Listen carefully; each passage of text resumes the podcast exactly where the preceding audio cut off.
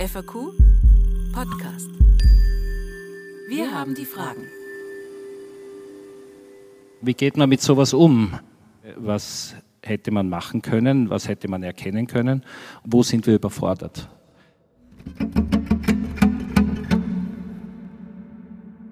Herzlich willkommen zu einer neuen Episode des FAQ Podcast. Wir haben die Fragen. Dieses Mal live vom FAQ Bregenzer Wald 2021. Mein Name ist Michaela Bilgeri und die Fragen, die wir eben gehört haben, sind Fragen, die sich ein Vater nach dem Suizid seines Sohnes gestellt hat und stellt. Golli Marbo, Journalist und Autor des Buches Notizen an Tobias, wendet sich in seinem Buch an seinen Sohn Tobias, der sich 2018 das Leben genommen hat. Im Gespräch mit Christian Seiler bricht er das große Tabu, das es rund um das Thema Suizid gibt und erklärt, warum dieser Tabubruch so dringend notwendig ist. Ebenfalls zu Wort meldet sich aus dem Publikum Paulus Hochgatterer, Primar der Kinder- und Jugendpsychiatrie des Universitätsklinikums Tulln, und gemeinsam gehen sie der schwierigen Frage nach, was kann man sagen?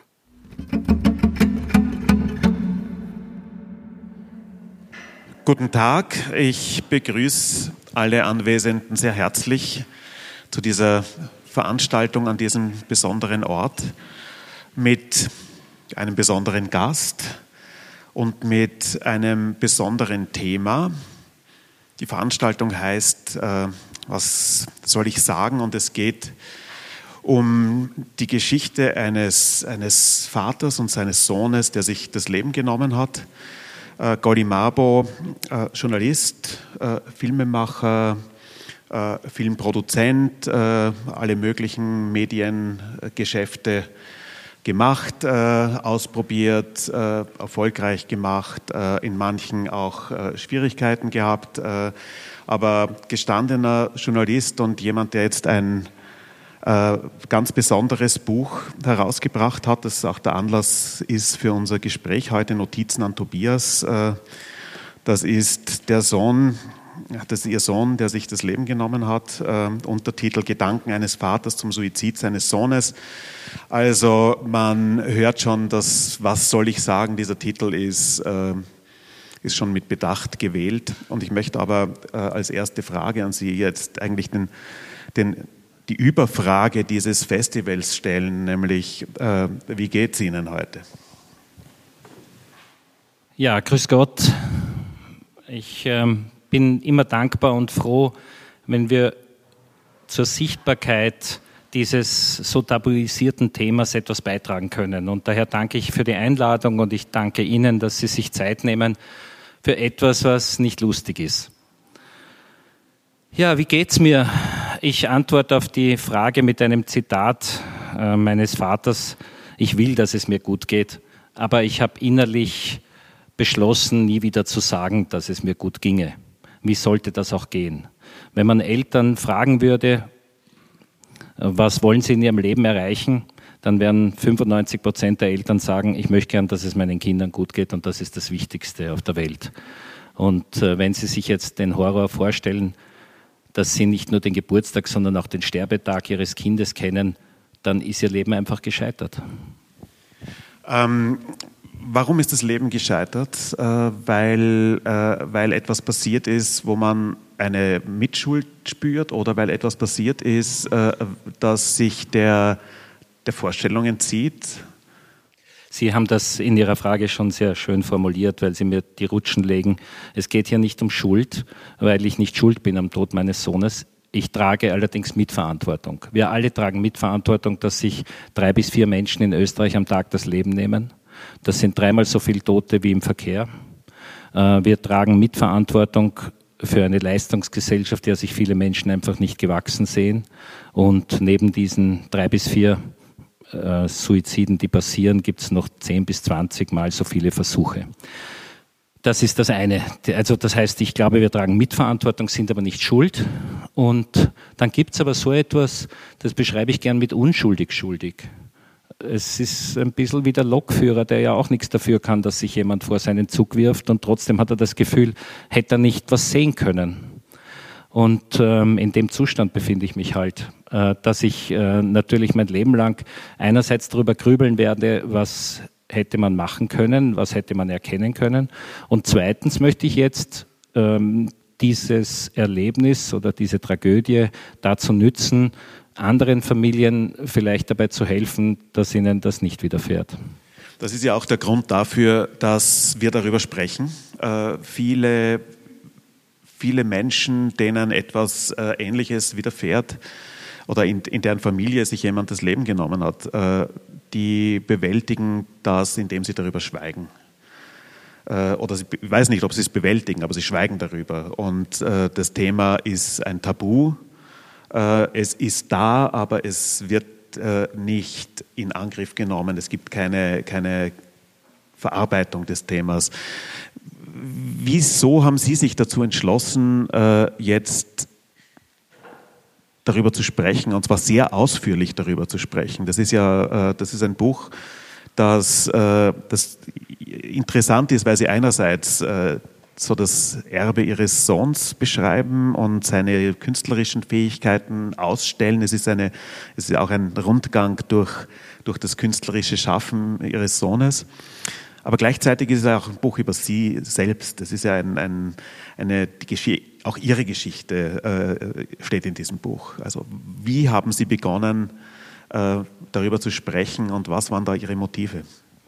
Ein paar Tage nach dem Tod des Tobias habe ich begonnen, Nachrichten an ihn zu schreiben, weil also je nachdem, wie ich aufgelegt bin, sage ich dann entweder, ich war ja nicht sicher, ob er die aktuellen Fußballergebnisse noch kriegt und ich wollte ihm die zumindest äh, auf diesem Weg irgendwie zukommen lassen. Und wenn es mal schlechter geht, dann äh, sage ich, das war meine Form des Versuches, dieses Irreale, diesen Wahnsinn irgendwie äh, zu bearbeiten und zu begreifen. Und so ähnlich wie bei einem Tagebuch habe ich ihm jeden Tag ein bisschen was berichtet von dem, was gerade geschehen ist. Ähm, ich habe angefangen, Notizen in meinen Computer zu klopfen. Das hat natürlich mit unser beider Handwerk zu tun und mit unserem Beruf und ich glaube, jeder Mensch wird das anders machen und für den einen sind es vielleicht Bilder, die er malt oder für die andere eben Lieder, die sie komponiert und bei mir waren es halt Tagebucheintragungen, äh, kleine Artikel, die ich für ihn geschrieben habe. Und, ähm, War das schon, äh, haben Sie da schon mit einer Veröffentlichung oder an eine Veröffentlich Veröffentlichung nein. gedacht? Nein, nein das, war, das war zunächst einmal nur für mich und, und auch um, um den Kontakt nicht abreißen zu lassen. Man hat ja auch die, die Angst, äh, dass etwas vorbei wäre. Und da kann ich allen Ihnen sagen und, und aus gutem Gewissen verbindlich äh, beschreiben, die Beziehung bleibt. Und der Tobias ist nach wie vor voll bei mir und ich bei ihm, weil man ja weiter sehr oft über Lebensaufgaben, Lebenssituationen nachdenkt und dann den Rat des anderen einholt. Das ist wie bei verstorbenen Eltern oder wie bei guten Freunden, die vielleicht schon gegangen sind. Und ähm, damals wusste ich das aber nicht oder habe das auch noch nicht, hatte irrsinnige Angst davor, dass ich ihn vielleicht auch vergessen würde oder dass Bilder verschwinden oder ähnliches.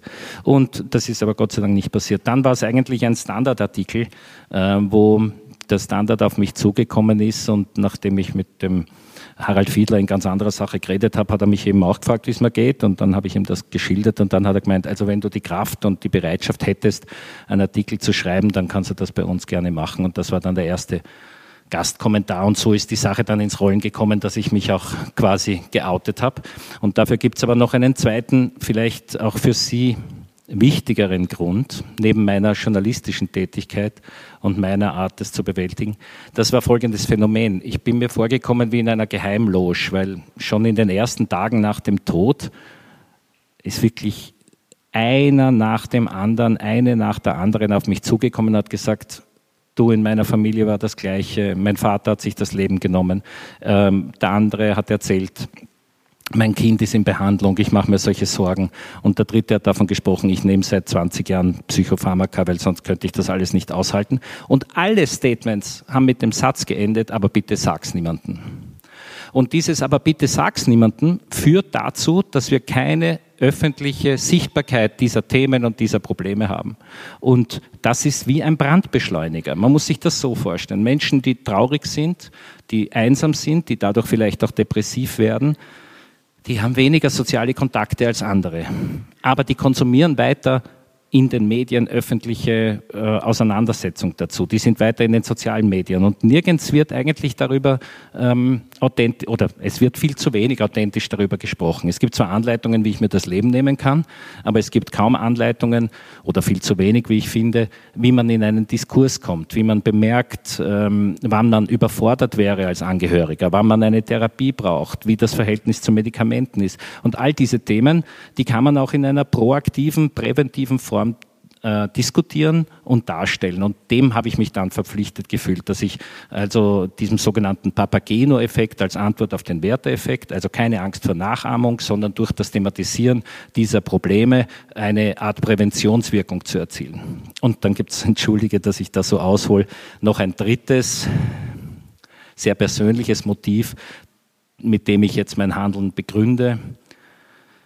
An dem Tag, an dem sich der Tobias das Leben genommen hat, habe ich eine, äh, haben wir, haben wir seine, seine Bereitschaft, äh, mit uns noch zu frühstücken und, und, äh, und, und so weiter.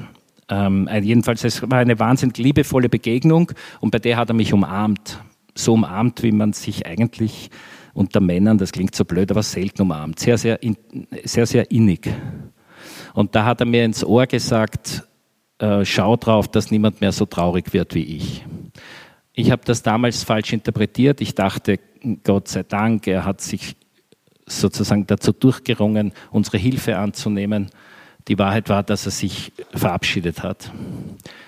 Ändert aber nichts an dem Inhalt von dem Satz. Und ich möchte darauf schauen, dass vielleicht der eine oder andere Mensch nicht so traurig wird wie er.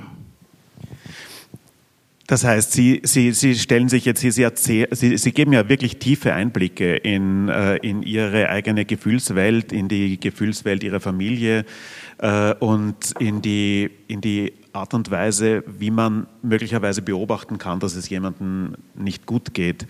Äh, wie können Sie, und Sie sagen ja auch im, im Buch, dass eines, eines der wesentlichen Motive für Sie ist, äh, möglicherweise Menschen vor dem Suizid bewahren zu können.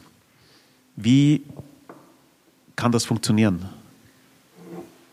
Naja, da gibt es natürlich diesen Begriff, der fast ein bisschen zur Mode geworden ist, ähm, aber trotzdem seine Gültigkeit hat und der heißt Achtsamkeit. Und zur Achtsamkeit muss ich aber vorher was drüber wissen. Und wenn wir, wenn wir uns vorstellen, jeder von uns, jede von uns, wenn, wenn wer stolpert, und der hat augenscheinlich einen Bruch oder auch nur eine Verstauchung, dann kann die Person hundertmal sagen, ich will nicht ins Krankenhaus, wir werden die Kinder nehmen und wir fahren ins nächste Unfallkrankenhaus. Wenn jemand traurig ist, wenn jemand ähm, davon spricht, dass er äh, eh keinen Sinn im Leben sieht, oder wenn er davon spricht, dass er eh keine Freunde hat, oder wenn sie davon spricht, sie sich das Leben nehmen will, dann denken wir, na gut, gerade unter Künstlern, unter Journalistinnen, mein Gott, der sagt das halt so, um sich wichtig zu machen. Die sagt das halt, damit wir, damit sie mehr Aufmerksamkeit bekommt. Das ist aber nicht so, sondern das ist sehr, sehr ernst zu nehmen. Und Depression ist die meistverbreitetste chronische Krankheit in unserer Gesellschaft. Und wir müssen mit aller Kraft ähm, akzeptieren, dass die Gesundheit eben die psychische Gesundheit genauso ernst zu nehmen ist wie die sogenannte körperliche Gesundheit. Und da gibt es immer noch eine Diskrepanz, äh, auch in unser aller Einschätzung. Ja, wir, wir reden ja von verrückten Menschen. Nein, das sind Menschen, die haben halt, so wie andere zuckerkrank sind, haben die halt ein, ein seelisches Problem, aber das ist auch Teil des, des Menschen. Und äh, da geht es eben auch ums Wohlbefinden und da geht es eben vielleicht sogar um noch essentiellere Dinge. Und da, glaube ich, können wir alle miteinander durch eine größere Sichtbarkeit und durch ein offeneres Gespräch viel dazu beitragen, weil ja schon die reine Beschäftigung mit dem Thema ein Zeichen der Solidarität und Anteilnahme ist. Das Schweigen hingegen ist ein Zeichen des Desinteresses. Haben Sie, äh, als Sie damit, also jetzt mit, der, mit, der, mit Ihrer Geschichte rausgegangen sind, äh, Sie sind ja da, Sie haben ja relativ viele Gastkommentare geschrieben in verschiedenen Medien. Äh, wie haben da die Reaktionen ausgeschaut? Ja, also mehrheitlich unglaublich berührend und, und das geht von den, von den jugendlichen jungen Frauen, die die mir dann schreiben und sagen, äh, sie haben ihren Sohn mehr geliebt, als mich meine Eltern lieben. Und endet aber auch bei Menschen, die sagen, der Mabo soll nicht so deppert schreiben, der soll lieber darauf schauen, was es heißt, dass sich sein Sohn in der eigenen Wohnung aus der Wohnung gestürzt hat. Der soll nur eins und eins zusammenrechnen. Standard Post. Ja, das Standardforum ist äh, eine, äh, eine Giftkammer, das muss man sagen. Also das, die sollte man auch besser nicht betreten. Aber gut, das ist eine andere Geschichte. Ähm, was hat denn, äh, wenn man jetzt von heute aus betrachtet, was hat der, der Tod von Tobias mit, mit Ihnen gemacht und mit Ihrer Familie?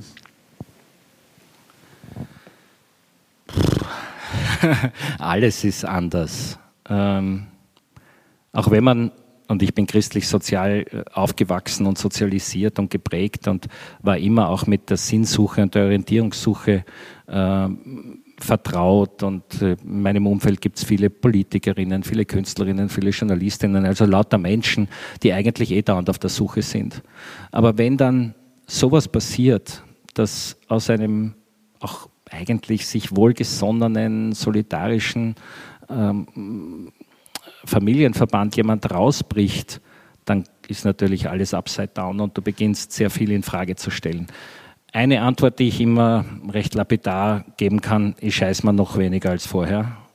Und ähm, ja, was kümmert mich der Erde rum? Es ist ein Schatten. Ähm, ja, das ist das eine. Man versucht sich nur mehr mit Menschen zu umgeben, von denen man das Gefühl hat, dass es einen Sinn macht, sich mit ihnen auseinanderzusetzen.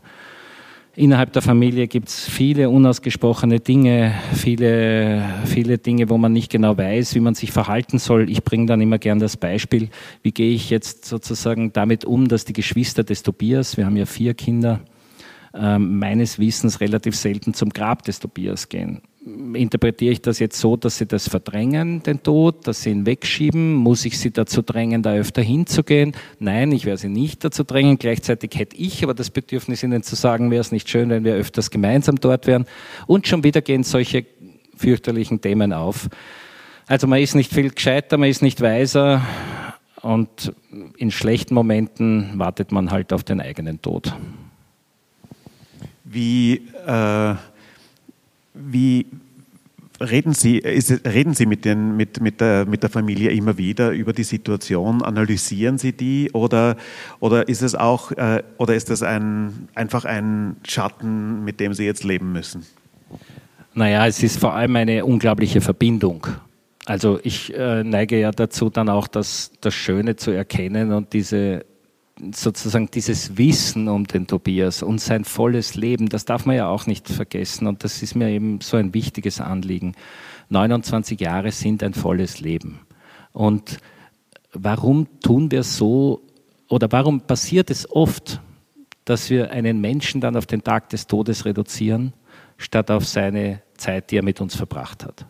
Und äh, ich habe das Glück und die Gnade, dass ich mich über dieses Leben freuen kann. Und so haben natürlich meine Kinder und, und die Familie, meine Frau und alle, die ihn kannten, auch diese gemeinsamen Erlebnisse. Und wenn wir die dann ähm, sozusagen inzwischen auch wieder ansprechen können, der Tobias hat das dazu gesagt oder das hätte er dazu gesagt, ähm, dann ist das eine, eine eher eine Verstärkung der Beziehung. Es hat aber ganz konkrete Auswirkungen. Also eine, eine Tochter, die, die Clara, die ist definitiv auch wahrscheinlich den Weg einer Künstlerin gegangen, wäre einen Weg äh, als Künstlerin gegangen, hat das aber jetzt in ein Kunstgeschichtestudium äh, umgewandelt aus lauter Angst vor diesem sich durchbeißen und durchkämpfen müssen. Vielleicht wird es später wieder mal äh, verändern. Ähm, es hat dazu geführt, dass, dass der, der jüngere Bruder, der Sebastian, ähm, völlig verunsichert war jeder von uns ist selbstverständlich in Therapie gegangen und ähm, inzwischen sind die ausgelaufen jetzt nach zweieinhalb Jahren. Ähm, es verändert alles. Ähm, es gibt eine kleine eine Ecke in unserem Wohnzimmer, da brennt immer eine Kerze und man kann gar nicht so schnell schauen, wenn einer von uns bemerkt, dass diese Grabkerze ausgegangen ist, springen wir förmlich hin, um sie wieder auszutauschen und das Licht neu anzuzünden. Einen großen Teil in Ihrem Buch äh, nimmt auch äh, die, der Glaube ein. Also sie, sind ein, sie, sie finden Trost im, im Glauben. Und äh, wie sehen Sie das? Äh, wie sehen Sie die Situation? Äh, wenn, wenn, man, wenn ich jetzt gläubig wäre, würde ich, würde ich mal meinen Gott befragen, wie er, äh, was, ihm, was ihm so alles einfällt in ja, meinem Leben. Also, ähm, die DOTC-Frage habe ich mir nie gestellt, weil ich so erzogen und aufgewachsen bin, dass wir ähm, selbst auch Teil dieses Schöpfungsauftrags sind und wir gestalten das Leben mit, so wie wir ja auch Kinder kriegen können, so wie wir ein Haus bauen können. Ähm, das wird uns nicht von Gott aufoktroyiert, was wir zu tun haben. Dementsprechend ist er auch nicht schuld, wenn etwas passiert, was wir nicht möchten, dass passiert. Ich weiß gar nicht, ob ich besonders gläubig bin, aber ich bin Gott sei Dank mit diesem, Gott sei Dank, äh, mit diesem Charakterzug ausgestattet, dass ich hoffen kann und Trost zulassen. Und es gibt in den Ritualen einer Seelenmesse, es gibt in den Räumen wie einer Kapelle oder einer Kirche einfach eine Stimmung, zumindest erreicht mich eine Art von Stimmung, die nichts von mir will und nichts von mir verlangt. Ähm, die kann ich wahrnehmen, wenn ich möchte und die akzeptiert, dass ich darauf hoffe, dass ich diesen Buben wiedersehe. Und tief in meinem Inneren wünsche ich mir das ja natürlich. Und ich unterstelle eigentlich allen Menschen, dass sie sich das wünschen, dass es nach dem Tod weitergeht. Und ich persönlich verstehe nicht, aus rein pragmatischen Gründen, ich würde das gar nicht gläubig nennen, ja, ich verstehe eigentlich nicht, warum man Kraft dafür verwendet, einen der ursprünglichsten Sehnsüchte, eine der ursprünglichsten Sehnsüchte zu unterdrücken statt dass man sie zulässt. Man braucht sich doch nicht zu genieren, dass man sich Trost holt. Man braucht sich doch nicht zu genieren, dass man auf etwas hoffen will, ähm, statt dass man alles leisten muss und selber machen. Und so gesehen bin ich vielleicht gläubig, wir sind nicht Gott und wir sind nicht allmächtig und eines ist sicher, dass wir auch sterben werden. Das ist sicher.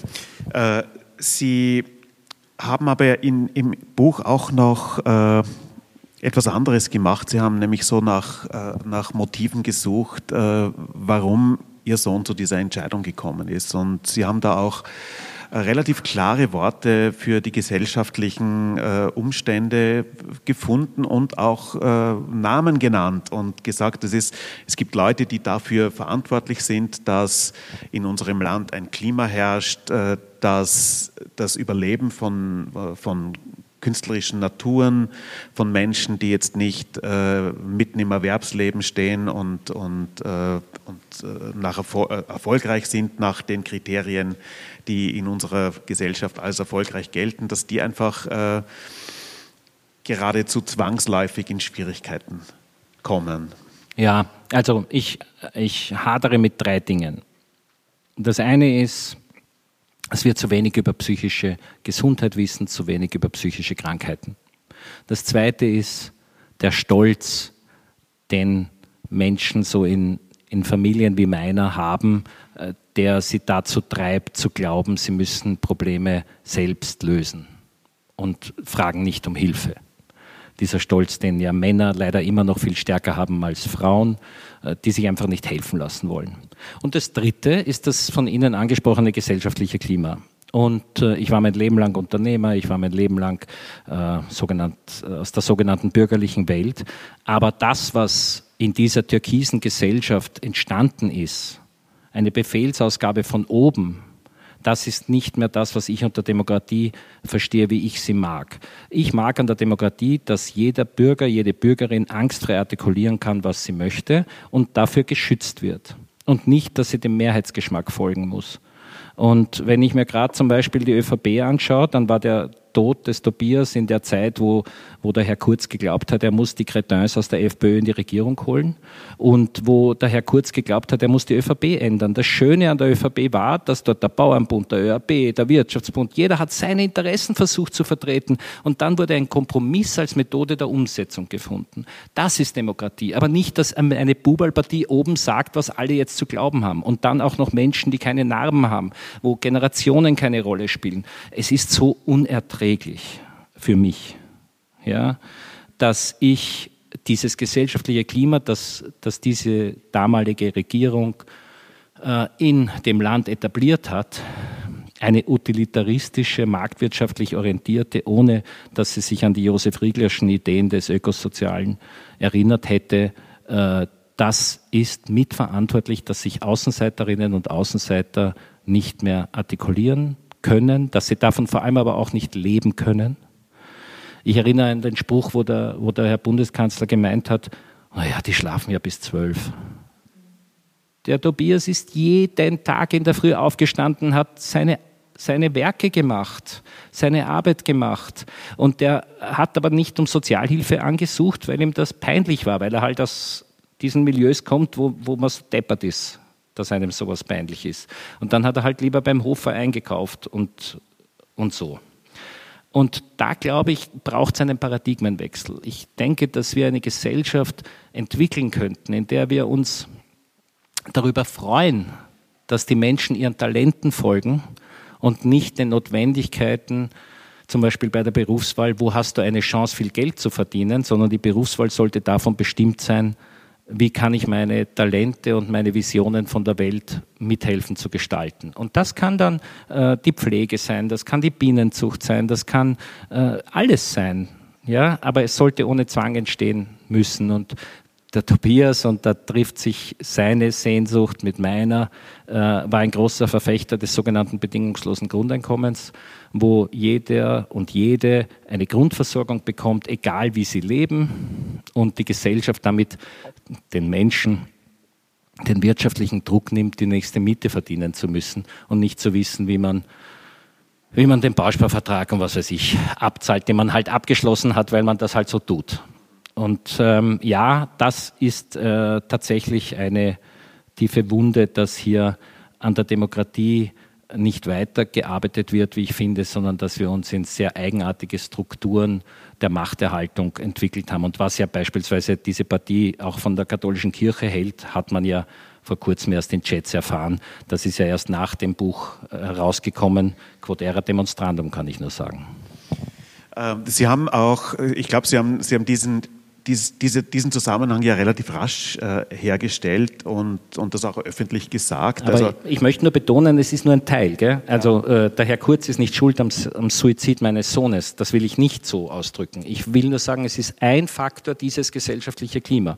Ähm, das bitte ich wirklich zu, auch, auch zu, äh, noch einmal zu betonen. Wicht, wichtiger ist schon diese falsche Erziehung von mir, dass er sich nicht getraut hat, äh, Fragen zu stellen und auch dieses Unwissen über, über Psychologie psychische Krankheiten. Das ist nur einer von drei Gründen. Mhm, ja, das ist klar. Aber es war, Sie haben es, Sie glaube ich, schon bei der Grabrede äh, äh, geäußert und äh, das hat wahrscheinlich auch äh, einiges an Reaktionen gehabt. Ne? Also, ähm, wie, wann ist denn dann bei Ihnen so die, die, die Entscheidung äh, entstanden, dass Sie jetzt tatsächlich so ein Buch machen draus aus den, aus den ersten Notizen, aus den ersten Gastkommentaren? Also wann, Wann haben Sie gewusst, dass das, was Sie, was Sie jetzt äh, an Tobias schreiben, irgendwann mal öffentlich sein wird? Nachdem die Reaktionen auf die Gastkommentare mehrheitlich sehr positiv waren, ähm, habe ich nach einem Weg gesucht, wie könnte ich die Werke, ich habe bei allen Gastkommentaren immer gebeten, dass die Zeitungen oder die Magazine dann auch ein, das eine oder andere Bild vom Tobias veröffentlichen. Und äh, ich will seiner Arbeit Sichtbarkeit verschaffen. Postmortem halt zumindest. Und ähm, da habe ich nach einem Weg gesucht, wie könnte man das jetzt auch noch in anderen medialen Wegen umsetzen. Und da hat sich äh, dann der Residenzverlag gefunden, der auch Interesse daran hatte, ein Buch zu machen. Und äh, da bin ich dann äh, mit der Claudia Romme da sehr schnell äh, an dem Platz gewesen und an, dem, an der Idee gewesen, dass wir eben seine Werke und meine Texte da veröffentlichen. Und was hat, äh, was hat die, die, äh, die Arbeit an dem Buch mit Ihnen gemacht? Also wie, wie, äh, wie kann man sich diese Arbeit vorstellen? Das ist ja nicht ein, ein, das ist ja kein Buch, das man zweimal schreiben kann. Also zur persönlichen Hygiene schreibe ich jetzt übrigens Notizen an meine Enkelin. ähm, meine älteste Tochter, die, die Valentina, die hat das großartigste Enkelkind der Welt, das ist die Alma. Alma. Und ich muss Sie enttäuschen, Ihre Enkelkinder sind nicht so cool, leider. ähm, und diese Alma, äh, die wird übrigens auch vom Tobias in, in seinem Abschiedsbrief erwähnt. Und da sagt er, er wird auf sie aufpassen. Sie war ungefähr ein halbes Jahr. Und er hat sie also noch erlebt und er schreibt eben, er wird, er wird auf sie aufpassen. Und dieser Satz, der ist mir so wichtig aus zwei Gründen, weil erstens ist er die logische Erklärung dafür, warum die Alma so toll ist, weil er halt auf sie aufpasst. Und das Zweite, so tröstliche dran ist, dass er auch an ein Leben nach dem Tod geglaubt hat. Und er war also eigentlich davon überzeugt, dass es weitergeht. Und das war uns eine große Erleichterung. Und das Zweite, ähm, zur persönlichen Hygiene, wie gesagt, habe ich jetzt angefangen, Gedanken an Alma zu formulieren, wo ich versuche, nach vorne zu schauen. Was passiert aus den Dingen, die wir heute entscheiden und was könnte das für Auswirkungen für Sie haben? Und ja, man kann das Buch nicht zweimal schreiben, aber eigentlich ist es fast ein bisschen ähnlich. Das ist interessant, weil also ich habe ich hab bei, der, bei der Lektüre schon den Eindruck gehabt, dass das auch eine, eine Selbsttherapie von, von, von Ihnen ist. Und ähm, es ist auch äh, interessant zu sehen, dass äh, an verschiedenen Stellen des Buchs äh, ganz verschiedene Stimmungen vorherrschen und, und dass die Sachen dann äh, manchmal, äh, manchmal von einer von, von starker Trauer getragen sind, dass sie manchmal von Wut getragen sind, von Unverständnis, von äh, Selbstzweifeln. Sie, sie sagen ja in dem, in dem Buch dann unter anderem auch, dass Sie dem, dem, dem Tobias äh, in vielen Phasen vielleicht nicht das beste Beispiel gewesen sind. Sie erzählen über wirtschaftliche Probleme in ihrer, in ihrer Familie, über einen Konkurs, den, den die Firma gemacht hat und, und, äh, und erkunden da drinnen ja auch so immer ein bisschen, könnte da auch ein Grund äh, für, für seine schlussendliche Entscheidung zu finden sein. Äh, sind Sie da bei dieser Arbeit auch näher zu sich selbst gekommen? Äh, wahrscheinlich, ähm, weil man sich ja bei so einer Arbeit, und ich habe es, so persönlich es auch ist, trotzdem habe ich immer versucht, Grenzen zu ziehen. Also, Inwiefern? Ähm, ich, ich spreche zum Beispiel nie über die Gefühle meiner anderen Kinder dem Tod gegenüber und, und auch nicht von meiner Frau, weil ich nicht für die sprechen will. Ähm, und ich versuche auch nicht über den Tobias und seine Motivation aus seiner Sicht zu erzählen, sondern ich mache mir dauernd Gedanken, wie das Verhalten von uns auf sein Leben Einwirkung haben hätte können. Ähm, das ist das eine. Das zweite, ja sicher. Äh, es, es hat mich in vielen meiner Positionen, also ich habe jetzt Positionen gefunden, die ich vorher vielleicht nicht gehabt hätte. Und, ähm, und ähm, wie vorhin schon gesagt, ich, ich drücke es zwar brutal aus, wenn ich sage, das Leben ist gescheitert, aber es ist, äh, es ist gleichzeitig auch eine Ermahnung, sich immer wieder äh, vor Augen zu halten, dass halt das nächste Unglück um die Ecke ist und jeden erwischt es irgendwann. Und jeder wird sich solche Fragen stellen müssen wie ich und jede. Und ähm, dazu, glaube ich, dient es vor allem auch. Diese Bewusstseinsbildung hätte ich ja auch früher haben können. Ja, wenn ich ein weiser, gescheiter Mensch wäre, dann hätte ich das schon vor 30 Jahren versucht, meine Positionen festzuzurren. Man kommt allerdings leider nicht weise und gescheit auf die Welt, sondern muss sich das erarbeiten. Sie, äh, Sie sagen ein, ich habe mir da ein äh, Zitat rausgesucht, das ich sehr, das ich bemerkenswert finde, weil, äh, weil ich nicht ganz genau weiß, äh, wie ich es bewerten soll. Das lautet, äh, erst durch deinen Tod, Tobias, kann ich etwas entspannen. Naja, die, ich habe keinen Stress mehr, was erreichen zu müssen, weil ich nichts mehr erreichen kann. Das bleibt als ewiges ähm, sozusagen Ereignis in mir drin und mein Leben kann nicht mehr glücken. Also muss ich auch nicht mehr versuchen, dass es glückt. Äh, so ist das gemeint. Das, äh, das ist eine das ist eine ganz äh, grausliche Erkenntnis, aber sie ist wirklich wahr. Ich, ich muss mich jetzt nicht bewerben, ein Direktor im ORF zu werden. Vielleicht hätte ich das vorher aber wollen. Und in diesem Sinne ist das, ist das gemeint.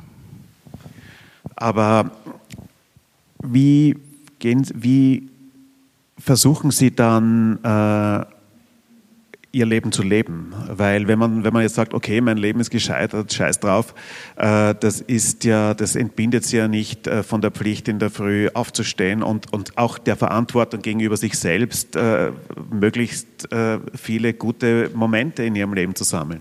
Sowieso, Mensch werde wesentlich. Klar, wir müssen immer versuchen, trotzdem einen Alltag zu finden, wie wir ähm,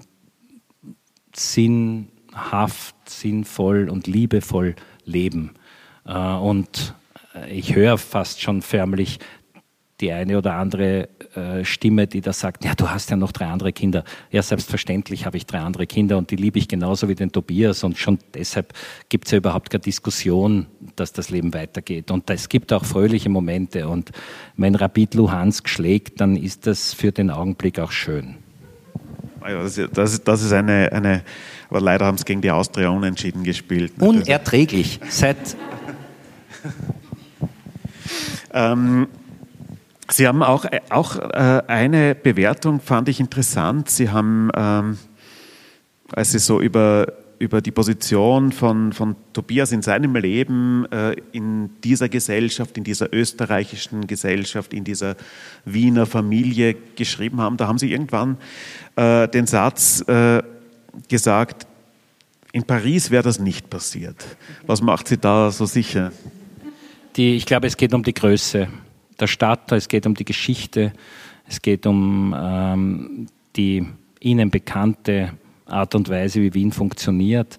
Ähm, ich glaube, dass wir zwei Dinge haben.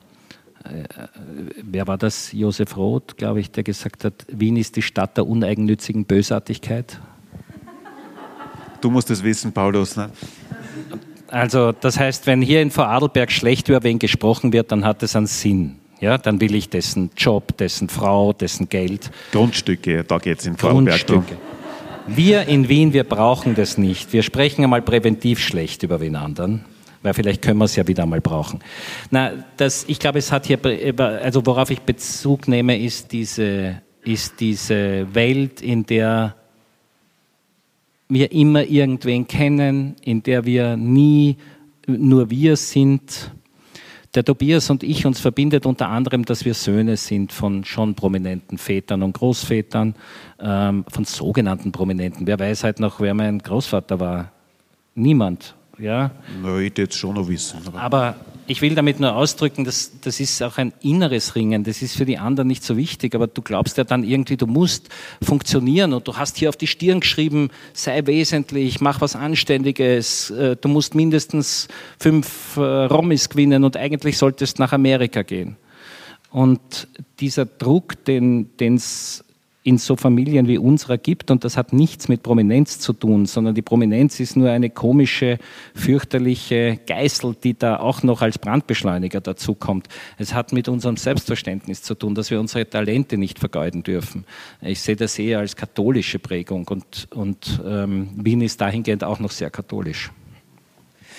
Ähm werden Sie äh, dem Tobias jetzt in, in, diesem, in diesem Buch gerecht, indem sie, indem sie die, so einen, einen kleinen Ausstellungsraum eingerichtet haben. Äh, wie, wie betrachten Sie selber die, die, seine Kunst, äh, die Sie ja jetzt so gesammelt haben und die natürlich, was furchtbar ist, dass, dass das Werk so abgeschlossen ist? Wie, wie war das beim Zusammentragen? Das war schön. Das war äh, eine wunderbare Auseinandersetzung und ich konnte eine, ich konnte eine entspannte Auseinandersetzung über seine Kunst führen, weil er mir nicht widersprochen hat.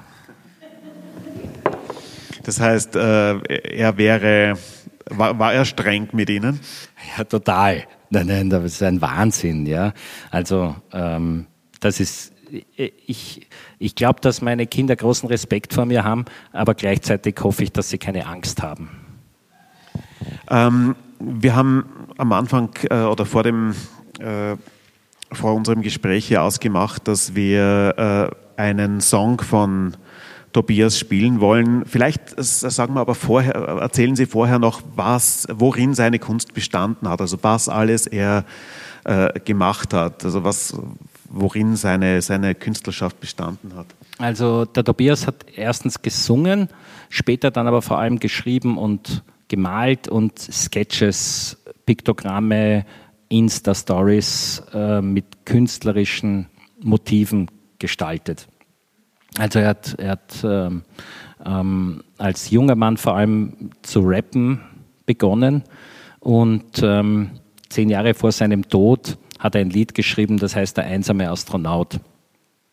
Und dieser Song, der uns damals schon sehr gefallen hat, den wollte er dann auch beim, da hat er eben auch im Abschiedsbrief geschrieben, dass er den gern beim Begräbnis hätte. Und das haben wir natürlich auch getan. Und sowohl bei der Seelenmesse als auch beim Begräbnis ist dann dieses Lied gespielt worden. Und es ist insofern mir wertvoll, dieses Lied immer wieder vorzuspielen, weil es eben zehn Jahre vor seinem Tod von ihm geschrieben wurde. Und wir Angehörige, seine Eltern, wir waren eigentlich recht stolz auf ihn. Gleichzeitig ist es ein total suizidaler Text.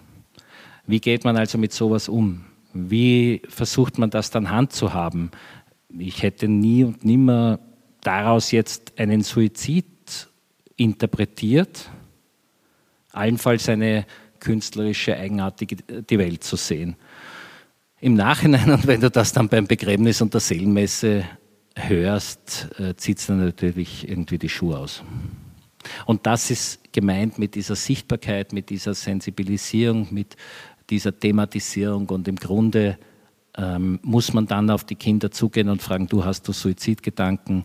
Ähm, es hat sich noch nie jemand das Leben genommen, weil man ihn gefragt hat, ob er Suizidgedanken hat. Das ist einer dieser komischen Vorurteile, die wir in unserer Gesellschaft haben. Äh, nein, das ist ein Zeichen der Solidarität und kein Zeichen äh, für ein Triggern. Da würde ich jetzt aber genau zu dem, zu dem Punkt, den Sie jetzt sagen, bevor wir den Song spielen, würde ich gern den, den Paulus Hochkatterer äh, fragen, der ja ein Fachmann ist, äh, der sitzt da in der ersten Reihe, äh, Schriftsteller und, äh, und Kinderpsychiater. Und äh, da würde ich dich gern äh, fragen, wie, wie du, wie man die, diese, diese, diese Sichtbarkeit von Depressionen oder von äh, Suizidgedanken, wie man, äh, wie man die sieht, wie man, wie man zu denen kommt. Also und ob das, äh, wie du das aus deiner Erfahrung äh, beurteilen kannst. Ich tue mir jetzt irrsinnig schwer, äh, sozusagen so eine, eine professionelle Frage gestellt zu kriegen, denn äh, glaube, es geht uns allen so, oder gerade uns beiden, die wir Väter von Söhnen sind. Äh, das äh, geht jetzt irgendwie gar nicht äh, oder ganz schlecht. Momentan bin ich Vater eines Sohnes, der noch lebt und der in einem ähnlichen Alter ist. Und, und wir, die wir ähnlich alt sind, haben alle Söhne in diesem Alter. Und, und es gibt diesen diesen blöden Witz, der, der, der äh, auch unter Psychiatern oder Kinderpsychiatern vor allem immer wieder erzählt wird. Was ist die größte Angst von Eltern oder die größte Angst eines, äh, eines Vaters? Äh, dein Kind stirbt gerade. Was ist die zweitgrößte Angst eines Vaters? Dein Kind ist schon tot.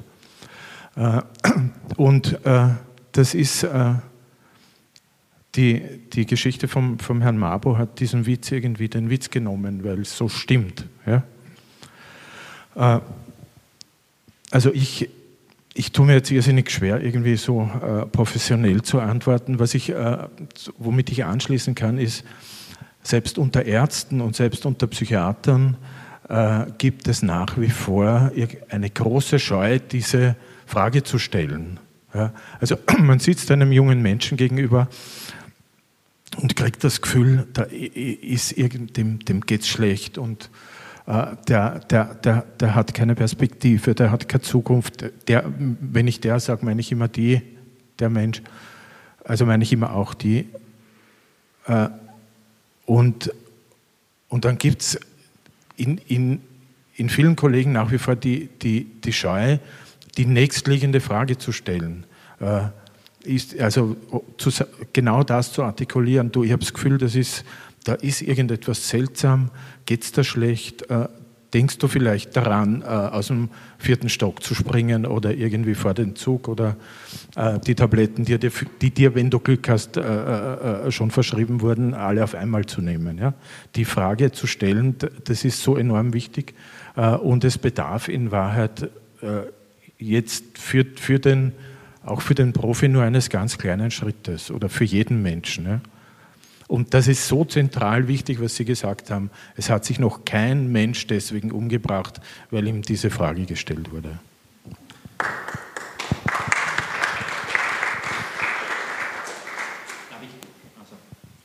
Darf ich da gleich noch einen Gedanken ergänzen in dem Wechselspiel zwischen uns beiden jetzt? Ich glaube, dass wir Angehörige und und Eltern diese Frage stellen müssen, dann aber sehr schnell die Grenze ziehen, wo sind wir überfordert. Wir dürfen nicht glauben, dass wir dann die Therapie machen können, sondern da braucht es dann professionelle Hilfe. Und die Therapie kann ja dann in zweierlei Gestalt sein, nämlich einerseits in Gesprächen mit einem Profi und andererseits auch in einer vom Arzt äh, verschriebenen medikamentösen Therapie. In der allerersten Therapiestunde, die ich dann als Hinterbliebener hatte, hat mir mein Therapeut gesagt, Sie wissen schon, Ihr Sohn könnte noch leben. Den hätte man nur richtig einstellen müssen. Im Umkehrschluss heißt das aber, und das finde ich auch gut an der Drastik, mit der er mir das gesagt hat. Wenn wir mehr darüber gewusst hätten, hätte Tobi die Medikamente gekriegt, die ihn vor seinem psychotischen Schub bewahrt hätten, und wir hätten darauf schauen müssen, dass er die Medikamente nimmt.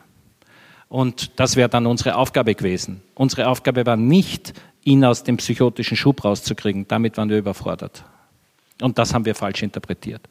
Und das ist halt eine, eine ganz wichtige Sache, dass man nicht glaubt, man kann das alleine lösen. Man braucht unbedingt äh, professionelle Hilfe in der Betreuung von psychisch kranken Menschen oder psychisch angeschlagenen Menschen. Was immer Krankheit denn ist und was ist gesund, weiß man eh nicht. Vielleicht ein Satz dazu, oder das ist jetzt auch durchaus eine Bitte an den, an den Herrn Mabo. Ähm, mit seinen Erfahrungen, also wir befinden uns hier in dem Bundesland, in dem österreichischen Bundesland, in dem es bei weitem die beste Kinder- und Jugendpsychiatrische Versorgung gibt. Äh, der, der, der, Suizid äh, des Tobias ist passiert äh, in dem Bundesland und die, die Großstadt Wien hat eine Sondersituation, in dem es eine exorbitant schlechte Kinder- und Jugendpsychiatrische Versorgung gibt oder auch gerade für, für Menschen in diesem Transitionsalter, also zwischen Jugendlichkeit und Erwachsenwerden, eine ganz schlechte Versorgung gibt. Und ich sozusagen bewege mich jetzt dem Ende meines Berufslebens äh, zu, aber es ist in den letzten 30 Jahren nicht gelungen, äh, die, die, vor allem die jugendpsychiatrische Versorgung in Wien äh, wesentlich zu verbessern. Äh, in anderen Bundesländern war das ein wenig anders. Äh, Warum es in Wien äh, meine Frau hat, hat, zuerst irgendwie gesagt, man soll nicht so über Wien schimpfen, weil sie auch eine Wienerin ist, so, so, so, so wie, ja. Aber das muss, das muss gesagt werden und Wien, Wien ist immer noch eine rote Stadt, äh, aber, aber äh, es gibt ein, ein seltsames Klima, dass, äh, dass die, die, die, diese Gruppe von sensiblen, und ich meine jetzt nicht dieses Konzept der Hochsensibilität, das mag ich nicht, aber von, von, von sensiblen, äh, künstlerisch oder sensiblen jungen Menschen, die, eine, die, sich, die sich dazu entschließen, eine künstlerische Lebensperspektive zu haben, äh, dieses Segment, das wird in, äh, in, in, in, in der Gefährdetheit, in der sich diese jungen Menschen befinden, völlig ausgeblendet und da kümmert sich keiner drum. Danke, Paulus. Äh, ich würde vorschlagen, wir spielen den einsamen Astronauten und nachher können wir noch Fragen aus dem Publikum beantworten, wenn es welche gibt.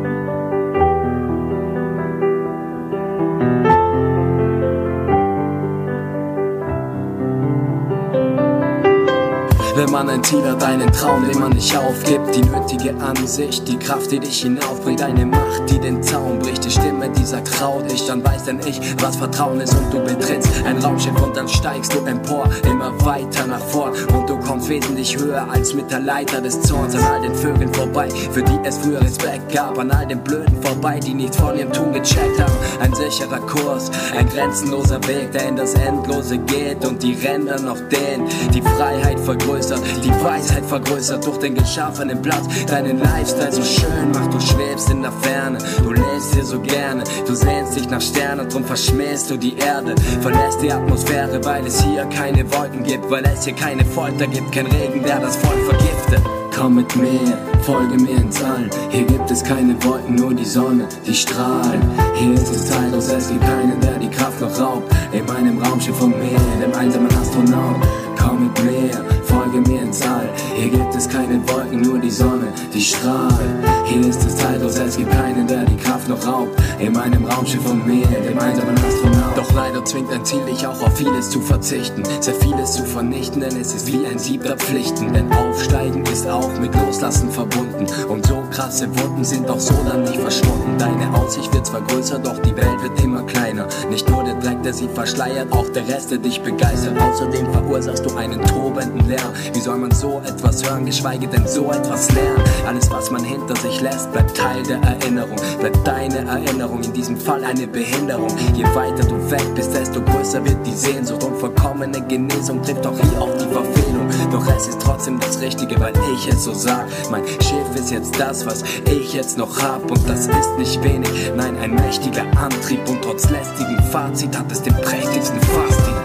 Komm mit mir, folge mir ins All. Hier gibt es keine Wolken, nur die Sonne, die strahlt. Hier ist es zeitlos, es gibt keinen, der die Kraft noch raubt. In meinem Raumschiff von mir, dem einsamen Astronaut. Komm mit mir, folge mir ins All. Hier gibt es keine Wolken, nur die Sonne, die strahlt. Hier ist es zeitlos, es gibt keinen, der die Kraft noch raubt. In meinem Raumschiff von mir, dem einsamen Astronaut.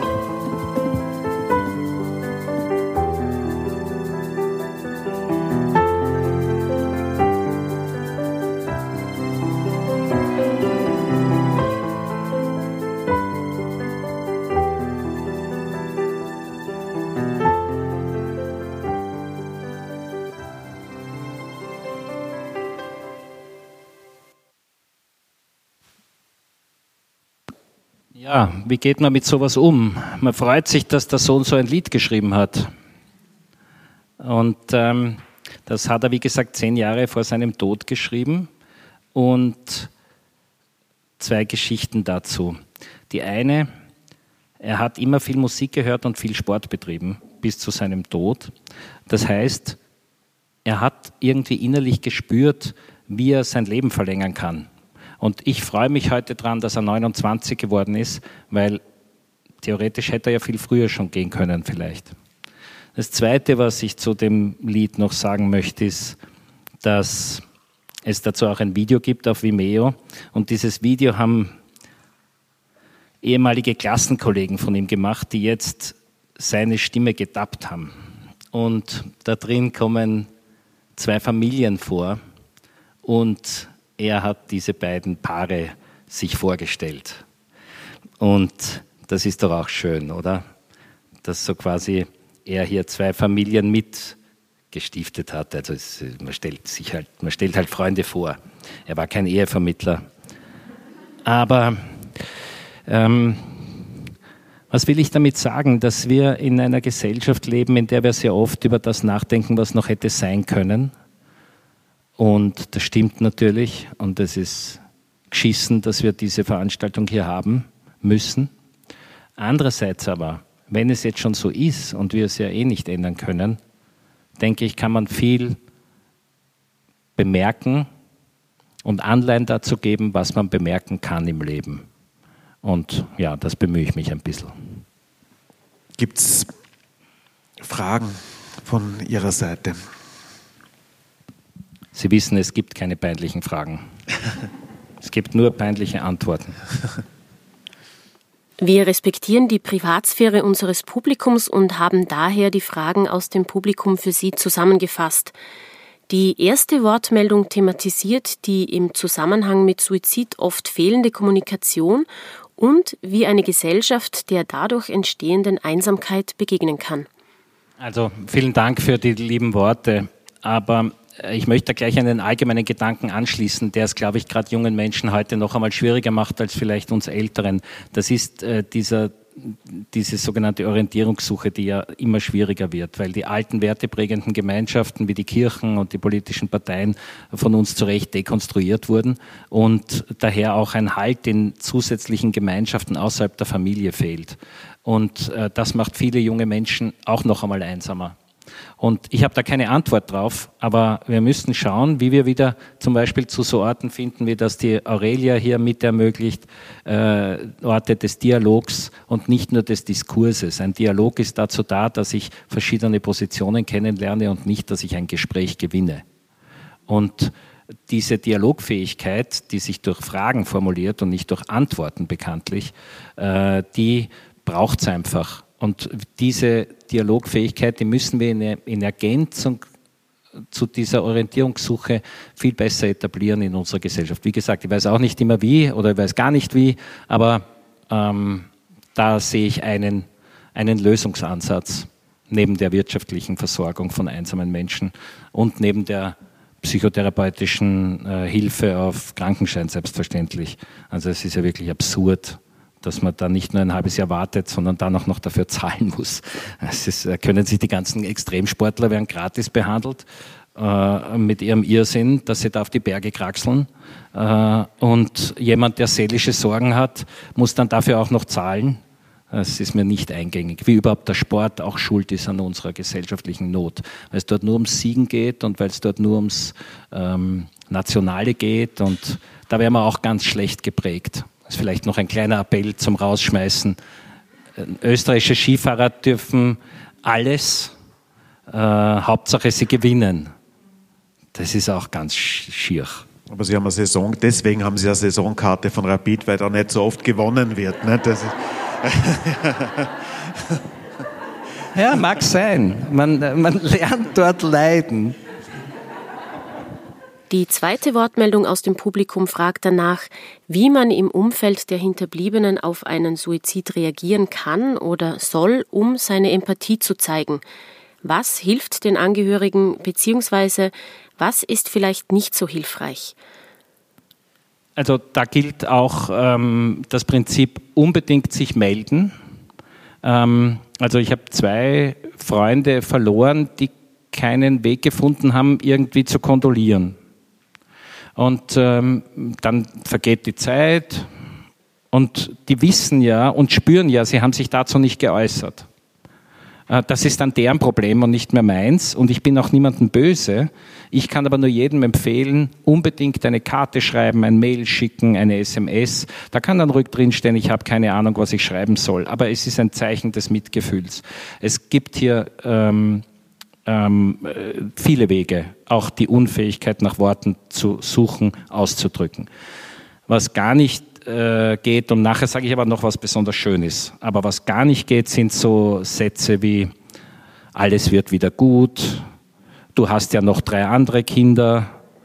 Ähm, also dieses Utilitaristische, so nach dem Motto, man kommt aus jeder Krise wieder raus und so, äh, das ist bei so existenziellen Themen keine große Hilfe. Und äh, weil Sie lustigerweise gesagt haben, ich, ich bin gläubig und habe Trost in der Kirche, ja, das stimmt. Aber was schon auch sehr kurios für mich als Katholiken ist, ich kriege von unglaublich viel Freikirchen Einladungen, die Bibel genauer zu lesen und so. Und habe wirklich jede Woche irgendeinen Brief oder ein E-Mail in der Post, ähm, weil sichtlich bei, bei den evangelikalen Bewegungen diese Geschichte sehr großen Anklang findet, äh, weil sie mich retten wollen und meine Seele. Und ähm, das hilft auch nicht sehr. Also bitte niemand soll das falsch verstehen, der vielleicht hier Mitglied einer, einer Freikirche ist, aber ich brauche keine Glaubensratschläge. Ja, und ich habe oft genug gesagt, dass ich äh, denke, Gott hat uns mit Freiheit ausgestattet und wir sind sein Ebenbild und, oder ihr Ebenbild und dürfen daher auch entscheiden. Das macht uns liebesfähig. Äh, wenn wir jetzt das Richtige tun müssen, damit Gott uns Gnade erweist, dann ist das nicht mein Gottesverständnis. Das wäre das Zweite. Aber was hilft wirklich? Und da haben wir wunderschöne Erlebnisse gehabt.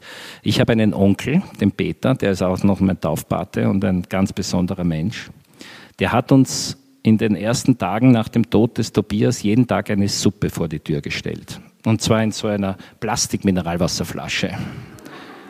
Und hat nicht einmal geläutet. Und das waren, aber die Suppen waren auch gestaltet. Das war einmal eine weiße Suppe, dann eine rote Suppe, dann eine grüne Suppe, immer aus einem anderen Gemüse. Und er hat sich äh, sozusagen dahingehend so um uns gekümmert, weil er erstens seine Anteilnahme dokumentiert hat und zweitens darauf hingewiesen hat, dass wir die elementaren Dinge in den Griff kriegen müssen, das sind Schlafen und Essen. Und wenn du nicht schläfst und wenn du nicht isst, dann kommst du ja überhaupt nicht raus aus so einem Moment. Also das heißt, ähm, durch solche Anteilnahme, die eben nicht nur durch Worte bestehen muss und nicht durch große literarische Ergüsse und erst recht nicht durch unfassbare Rezepte, ähm, da, sondern einfach nur, ich bin da, äh, es war immer schön mit dem Tobias oder ich habe noch sein Lied im Ohr oder was auch immer. Das war alles immer ein Gewinn. Und der erste Tag, an dem wir wieder schlafen konnten, so fast mit einem gewissen ruhigen Gefühl, war nach der Seelenmesse, weil diese Kraft in der Krypta, in der wir dann diese Feier äh, abgehalten haben, ähm, wo so viele Menschen mit uns geweint haben und mit uns auch gesungen haben und mit uns das Lied angehört haben und Kerzen angezündet haben und nachher mit uns über den Tobi gesprochen haben, das war eine große, große, große Hilfe und das kommt einfach an. Das ist, ist irre, wie diese Rituale helfen. Und wenn Sie, sollten Sie in die Kirche gehen, nächsten Sonntag die Liturgie einmal nicht mitratschen, sondern zuhören, dann hören Sie sie durch meine Ohren, wie oft da der Tod vorkommt, wie oft da das Leben nach dem Tod vorkommt, wie oft da die Hilfe für die Außenseiter vorkommt, wie oft da über jene gesprochen wird, an die in den Gratiszeitungen wenig gedacht wird. Und ähm, dann verstehen Sie, glaube ich, auch ein bisschen mehr, dass man über die Irrwege der Kirche oder die, das Nicht-Ankommen der Kirche bei Dingen, die längst gelöst sein sollten, wie Segnung von gleichgeschlechtlichen Paaren oder Frauen als Priesterinnen oder ähnliches, hinwegsehen kann, weil es diesen Trost gibt, der da artikuliert wird als etwas zutiefst Menschliches. Und ähm, Daher mein, mein Appell, äh, das nicht wegzuschieben. Dort gibt es wenigstens noch diese Angebote, über Trauer reden zu können, Trost zu finden, auch, auch allein sein zu dürfen. Ich hoffe, ich habe Ihnen das ein bisschen beantworten können. Zu Priestern gehen ist übrigens ziemlich gut, weil, ähm, äh, weil die können, der, der Niki, der Pater Nikolaus, der, hat, der ist am Tag des Todes gleich zu uns in die Wohnung. Und der hat dann, der hat dann gesagt, wenn ihr wollt, können wir jetzt beten, aber ich habe auch keine Antwort auf das, was da passiert ist. Und wir müssen nicht beten. Ich bin jetzt nur hergekommen, weil ich mit euch Anteil nehmen will, nicht weil ich glaube, dass wir jetzt irgendwas lösen, wenn wir dann was runterratschen. Und das meine ich damit, diese uneitle Möglichkeit, dass da jemand wäre, mit dem du reden kannst? Ähm, ich möchte mich jetzt zuerst bei, bei Ihnen bedanken. Das, äh, das ist kein einfaches Gespräch, das Sie da führen mit uns. Ähm, und ich danke für die Offenheit und für das offene Visier. Und Ihnen danke ich für die Aufmerksamkeit es gibt die Bücher, die Notizen an Tobias äh, gibt es unten am Büchertisch und die Gespräche setzen wir dann unten fort. Vielen Dank. Vielen Dank, Olli Mabo.